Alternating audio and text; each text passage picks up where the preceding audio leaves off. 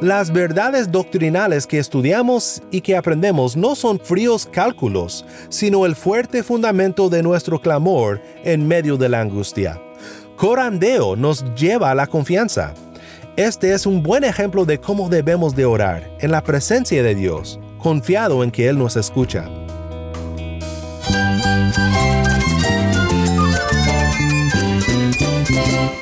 Cristo es la esperanza. Cristo es mi Señor y mi Salvador. Cristo ha transformado mi vida. Cristo es la viña. Separado de Él, nada puedes hacer. Cristo es el camino, la verdad y la vida. Jesús es mi todo. El único descanso, la única paz verdadera es con Jesucristo. Estás escuchando a El Faro de Redención, Cristo desde toda la Biblia para toda Cuba y para todo el mundo.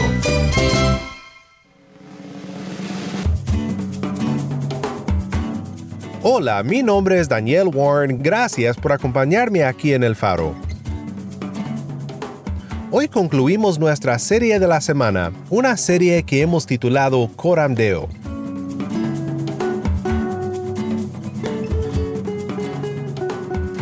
En el Salmo 3 encontramos a David escribiendo desde su corazón a su Dios en medio de uno de los momentos más difíciles de su vida. Su petición es honesta, muestra su confianza en el Señor y le alaba por ser su escudo. Corandeo, que toda nuestra vida es vivida en la presencia de Dios, es más que algo que nos recuerda del llamado a la santidad, es también un escudo para el creyente. ¿Cómo podemos aprender nosotros de lo que David vio por la fe en medio de su angustia? Si tienes una Biblia, busca el Salmo 3 y quédate conmigo.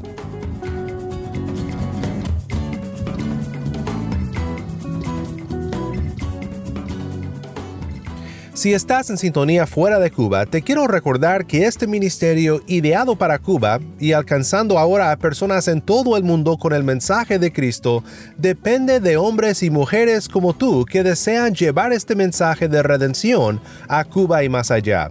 Apreciamos tus oraciones y te quiero pedir que si Dios pone en tu corazón apoyar a El Faro económicamente, visites nuestra página web el faro de redención.org diagonal donar. Nuevamente nuestra página web el faro de redención.org diagonal donar. Gracias por mantenernos en oración y por tu fiel sintonía.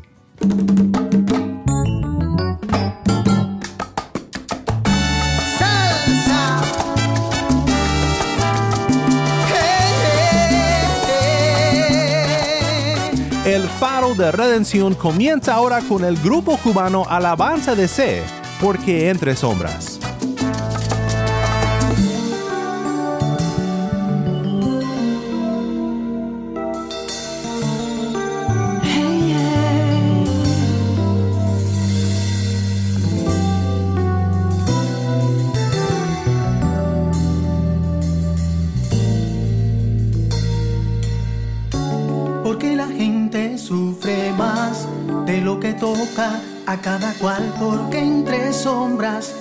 Saber. Y porque se pierde la ilusión de que hoy vuelva a brillar el sol. Y porque en la noche viven si tan cerca está la luz, tan cerca. Y es que no existe una razón para que sigan en su dolor. ¿Acaso nadie les habló pueden sus sueños regresar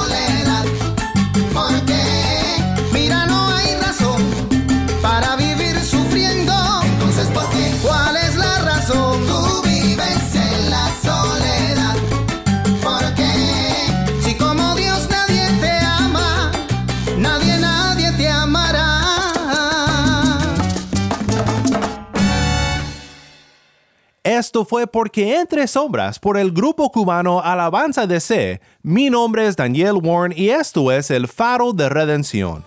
Cristo desde toda la Biblia para toda Cuba y para todo el mundo.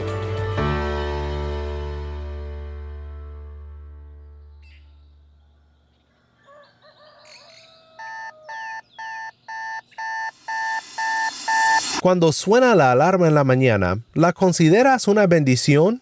¿Un acto misericordioso de Dios? Esto es vivir corandeo, una realidad que hemos estudiado en esta semana que significa que toda la vida es vivida en la presencia de Dios. Hoy quiero pensar contigo en un salmo en el cual el salmista escribe desde una situación afligida, angustiado y clamando a Dios por auxilio en su momento de tribulación. Quiero pensar contigo en corandeo y nuestra confianza desde Salmo 3.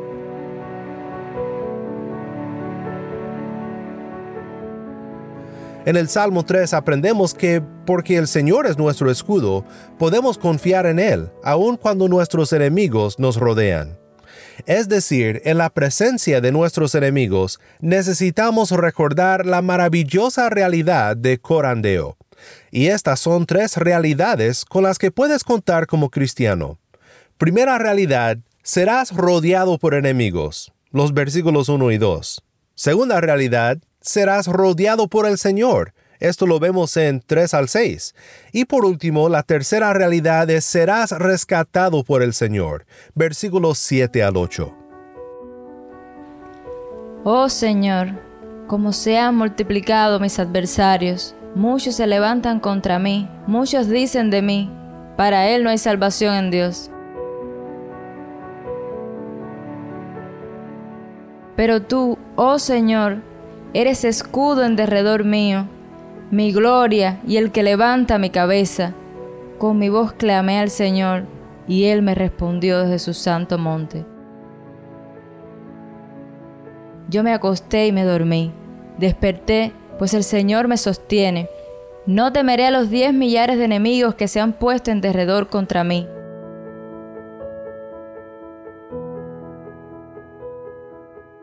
Levántate, Señor, sálvame, Dios mío, porque tú hieres a todos mis enemigos en la mejilla, rompes los dientes de los impíos, la salvación es del Señor. Sea sobre tu pueblo tu bendición.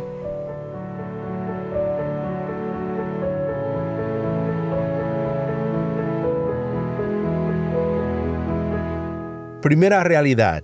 Si eres cristiano, puedes contar con que serás rodeado por enemigos. Muchas veces los salmos llevan un título que nos brinda mucha información acerca del trasfondo del salmo. Los títulos no son inspirados, pero muchas veces sí son una fuente confiable de información respecto al contenido del salmo y el contexto en el cual fue escrito. El título de este salmo dice, Salmo de David, cuando huía de su hijo Absalón. Es el primer salmo del Salterio donde David se indica como el autor. Y debido al versículo 5 donde dice, yo me acosté y me dormí, desperté pues el Señor me sostiene, el expositor James Boyce observa que debido a los paralelos entre la historia de David y Absalón en 2 de Samuel, además del lenguaje militar que David emplea en este salmo, tenemos todo motivo para creer que el título sí está en lo cierto, y que fue escrito en una mañana de las mañanas más difíciles y más peligrosas de la vida de David. Boyce comenta, ¿qué mañana fue esta? Pues encontramos la historia en 2 Samuel 15 al 17. Es una historia de insurrección política y rebelión dirigida por nada menos que Absalón, el hijo de David. Fue una traición profunda y audaz. Solo escucha cómo Absalón traicionó a su padre David. Segunda de Samuel 15, 1 en adelante dice, Aconteció después de esto que Absalón consiguió un carro y caballos, y cincuenta hombres que corrieran delante de él. Absalón se levantaba temprano y se situaba junto al camino de la puerta. Y sucedía que todo aquel que tenía un pleito y venía al rey para juicio, Absalón lo llamaba y decía, ¿De qué ciudad eres? Y éste respondía, Tu siervo es de una de las tribus de Israel. Entonces Absalón le decía, Mira, tu causa es buena y justa, pero nadie te va a escuchar de parte del rey. Decía además Absalón, ¿quién me nombrará juez en la tierra? Entonces todo hombre que tuviera pleito o causa alguna podría venir a mí, y yo le haría justicia. Y sucedía que cuando alguien se acercaba y se postraba ante él, él extendía su mano, lo levantaba y lo besaba. De esta manera Absalón trataba a todo israelita que venía al rey para juicio. Así Absalón robó el corazón de los hombres de Israel. Pues esto fue 2 Samuel 15, 1 al 6. Absalón robó el corazón de los hombres de Israel y rompió el corazón de su padre David. Y David clama a Dios por la mañana, reflexionando en oración y en adoración sobre su situación y sobre lo que el Señor es para quienes confían en Él, aun cuando nuestros enemigos nos rodean.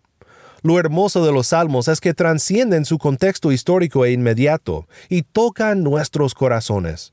Boyce comenta, un mundo de enemigos. Estoy seguro de que muchas personas pueden identificarse con eso.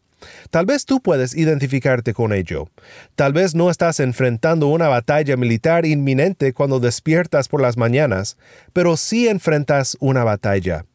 El clima del departamento de la empresa donde trabajas puede ser un clima de guerra abierta. Todos intentan derrotar a los demás. Las condiciones son despiadadas. Las armas son rumores, mentiras, chismes, difamación, quizás incluso violencia, sobornos o robo.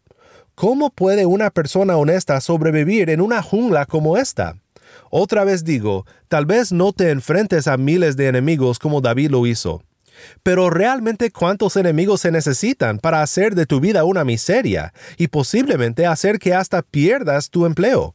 Un solo enemigo basta si él o ella es suficientemente decidido.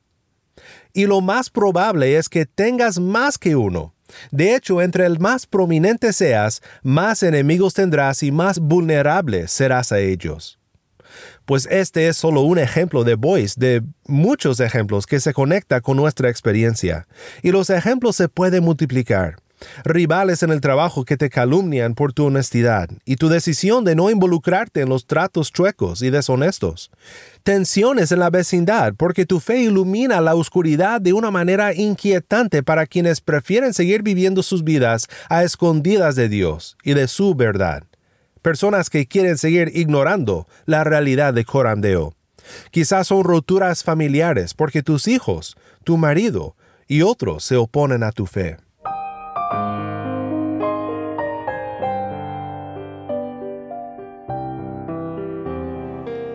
Oh Señor, como se han multiplicado mis adversarios, muchos se levantan contra mí, muchos dicen de mí, para Él no hay salvación en Dios. Si eres cristiano, puedes contar con que serás rodeado por enemigos. pero hay esperanza. Hay salvación en nuestro Dios y es por eso que podemos confiar en esta segunda realidad, la cual es, si eres cristiano, puedes contar con que serás rodeado por el Señor.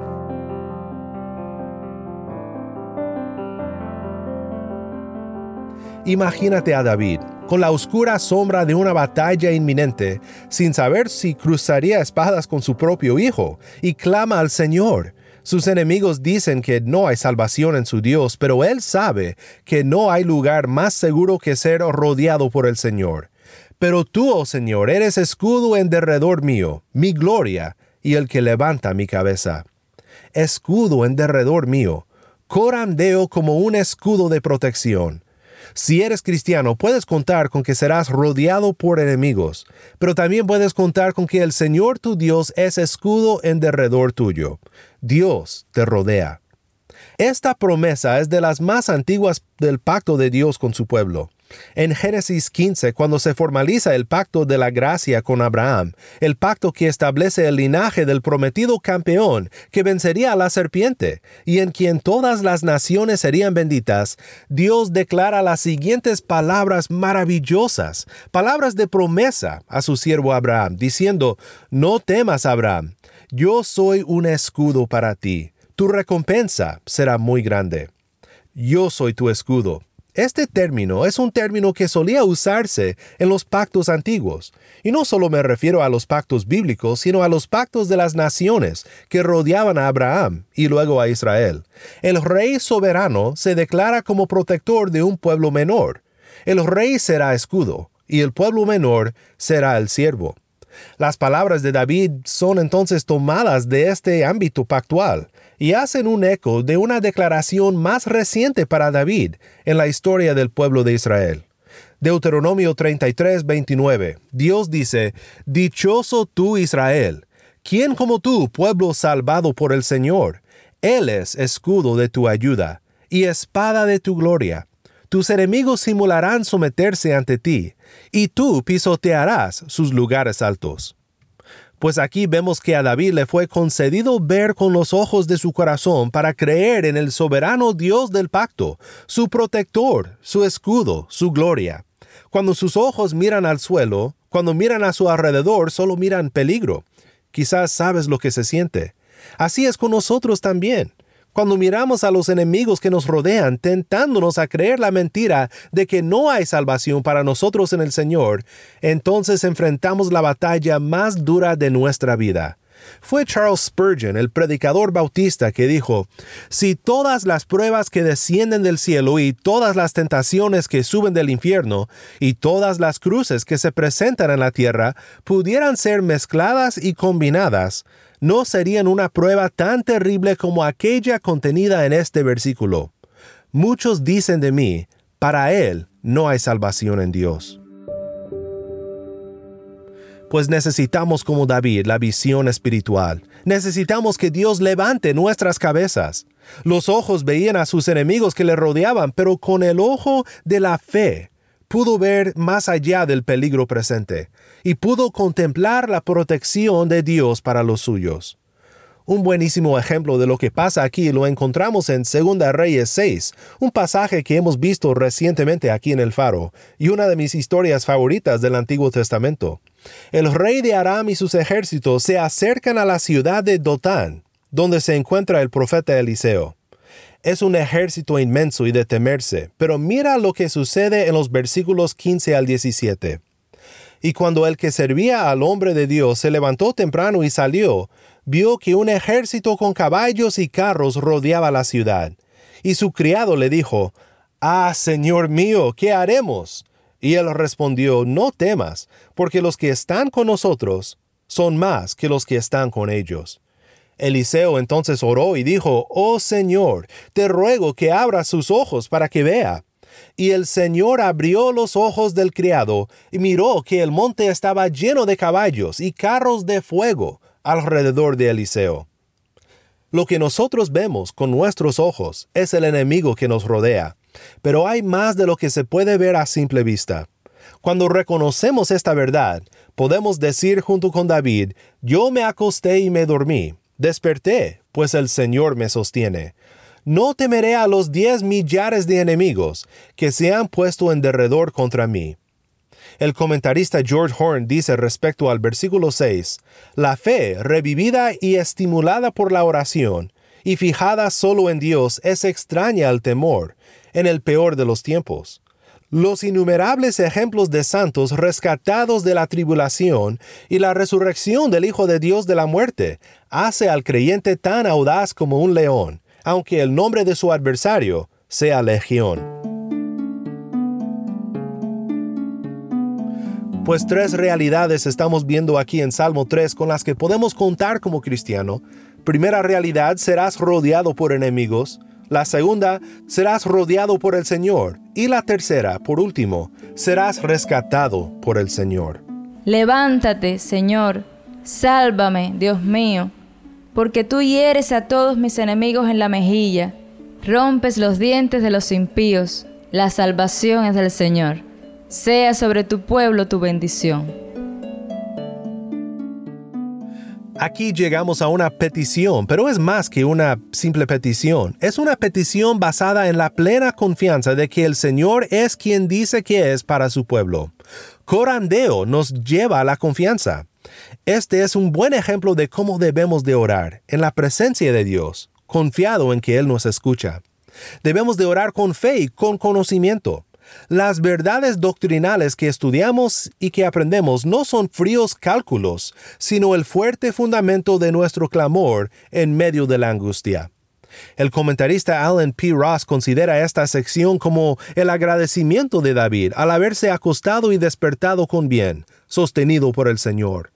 No hay momento más vulnerable que cuando te acuestas a dormir cierras tus ojos y el hecho de abrirlos de nuevo al día siguiente es un acto misericordioso de Dios. Ross observa, estos versículos podrían ser también la alabanza inmediata de David por la protección de Dios en medio de la crisis. Esta alabanza sería dada espontáneamente, cuando despertó y se dio cuenta de que Dios había contestado su oración para liberación por sostenerle durante la noche. Ciertamente Dios fue su escudo, pero seguía rodeado de adversarios, y entonces ora para que Dios los destruyera totalmente. En otras palabras, la liberación inmediata se convierte en una señal de la liberación completa que David desea. Creo que esta observación es importante para nosotros porque como David aparentemente lo hizo, debemos de celebrar la liberación diaria de Dios con el simple acto de abrir nuestros ojos para vivir un día más delante de su presencia y saber que Él nos sostiene día a día nos da la confianza de rogarle por la liberación completa que deseamos. No estoy diciendo que ores esta oración exacta en contra de tus familiares antagonistas a tu fe, ni de tus colegas en el trabajo, porque tú hieres a todos mis enemigos en la mejilla, rompes los dientes de los impíos. No estoy diciendo esto. Debemos de entender que David, como rey de Israel y representante del pueblo de Dios, está pidiendo el juicio de Dios en contra de los oponentes de la nación, del pueblo de Israel. Pide que Dios en su poder soberano capacite a las fuerzas militares para derrotar a la insurrección. Nosotros vivimos en otro contexto total. Vivimos entre dos grandes juicios en la historia y debemos de orar según esta realidad. El primer juicio al que me refiero es el juicio que fue derramado sobre Cristo nuestro Redentor en la cruz del Calvario. Con mi voz clamé al Señor, pero su clamor fue contestado con silencio. Por causa de nuestros pecados no fue un escudo lo que rodeó a nuestro Cristo, sino el frío silencio de una tumba prestada. Pero su resurrección significa que nosotros nunca temeremos el silencio de Dios. Él nos oirá, Él nos sostendrá, él será nuestro escudo. Él nos ha respondido desde su santo monte, desde Jerusalén, desde el lugar de su presencia en la tierra, la encarnación de Dios en nuestra carne, para tomar nuestras heridas sobre su mejilla, para liberarnos por siempre. El segundo juicio que viene es el juicio final. Y en medio de nuestras angustias, en medio de los enemigos que nos rodean, podemos orar por la liberación de Dios y podemos orar, ven pronto Señor Jesús. Él traerá a todos a juicio. Eso sí podemos orar, esperando con confianza la venida de nuestro Cristo, cuando Él hará todas las cosas nuevas. El Señor mi escudo es, mi gloria, mi bendición. Qué bendición es confiar en nuestro Señor que promete ser nuestro escudo, nuestra gloria y el que levanta nuestra cabeza. Corandeo, para aquel que por la fe se aferra a Cristo, es una fuente inagotable de confianza. Es la promesa de su pacto con su pueblo durante la historia de la redención. Y hoy vimos cómo nuestro escudo tomó los dardos de la ira de Dios sobre sí mismo en la cruz del Calvario para nuestra redención que esta verdad nos sostenga aun cuando nuestro adversario se llame Legión. El león de Judá pelea nuestras batallas y nos levanta por las mañanas por su misericordia, sosteniéndonos con su mano fuerte y soberana. Si deseas escribirnos, te recuerdo que siempre es un gozo saber de ti. Puedes contactarme en las redes sociales, en Facebook, Instagram o Twitter, y también por el correo electrónico ministerio arroba el faro de Nuevamente nuestro correo electrónico ministerio arroba el faro de Para más información sobre el faro, visita nuestra página web elfaroderedención.org.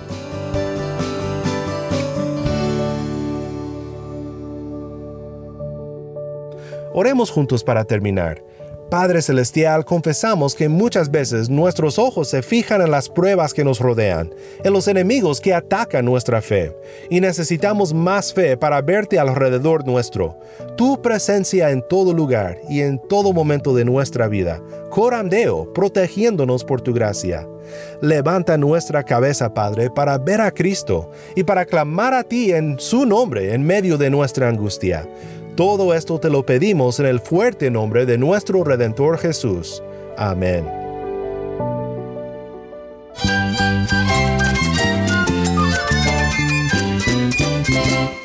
Mi nombre es Daniel Warren. Te invito a que me acompañes la próxima semana. La luz de Cristo desde toda la Biblia para toda Cuba y para todo el mundo, aquí en el faro de redención.